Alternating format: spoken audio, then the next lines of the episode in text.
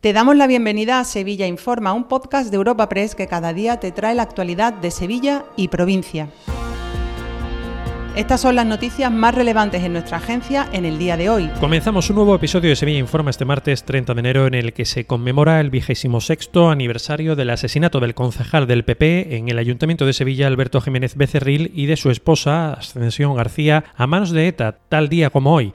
Dirigentes del Partido Provincial y familiares de las víctimas han realizado una ofrenda floral en el cementerio y un acto de homenaje en los jardines de Murillo. También habrá una misa funeral en la catedral y otro acto de homenaje por parte del ayuntamiento. Ello en un día en el que se ha registrado un accidente laboral con una víctima mortal. Un hombre de 24 años ha fallecido este martes cuando trabajaba con una máquina de estiraje en el municipio sevillano de Carmona, en concreto en el parque logístico ubicado en la autovía A4. Tras practicar los profesionales sanitarios tareas de reanimación y estabilización, fue evacuado en estado grave al Hospital de Traumatología del Virgen del Rocío, donde ha fallecido, según Comisiones Obreras. Carmen Tirado, del área de salud laboral de este sindicato. Desde Comisiones Obreras de Sevilla lamentamos la muerte del joven trabajador y queremos hacer especial hincapié en la importancia de la formación y del cumplimiento de la normativa preventiva en el uso de la maquinaria y en todo lo relacionado con los elementos de seguridad. Más asuntos. El gobierno andaluz ha lamentado este martes que casi 45.200 sevillanos en situación de vulnerabilidad vayan a quedar fuera del reparto de alimentos básicos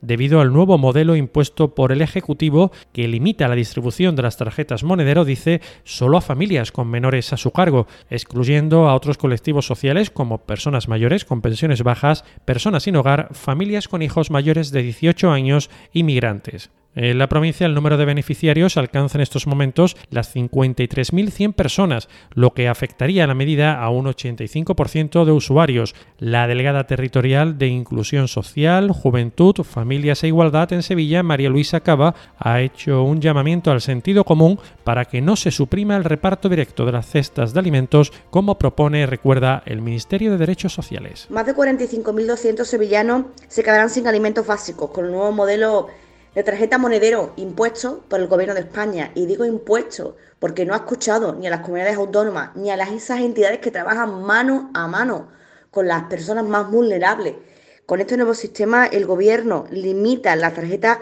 monedero solo a las familias con que tienen menores. Una cosa más, el Ayuntamiento de Sevilla va a adelantar la reapertura del tráfico por la calle Antonio Bienvenida una vez finalice la feria de abril. Para ello, el consistorio ha llegado a un acuerdo con la empresa encargada del montaje de la portada para agilizar los plazos del desmontaje y devolver así la normalidad al tránsito entre los barrios de los Remedios y Tablada a finales de mayo, a diferencia de 2023 que se reabrió a mediados del mes de julio. Una medida que atiende a una demanda histórica por parte de vecinos de ambos barrios, como apunta Manuel Alés, concejal de Fiestas Mayores.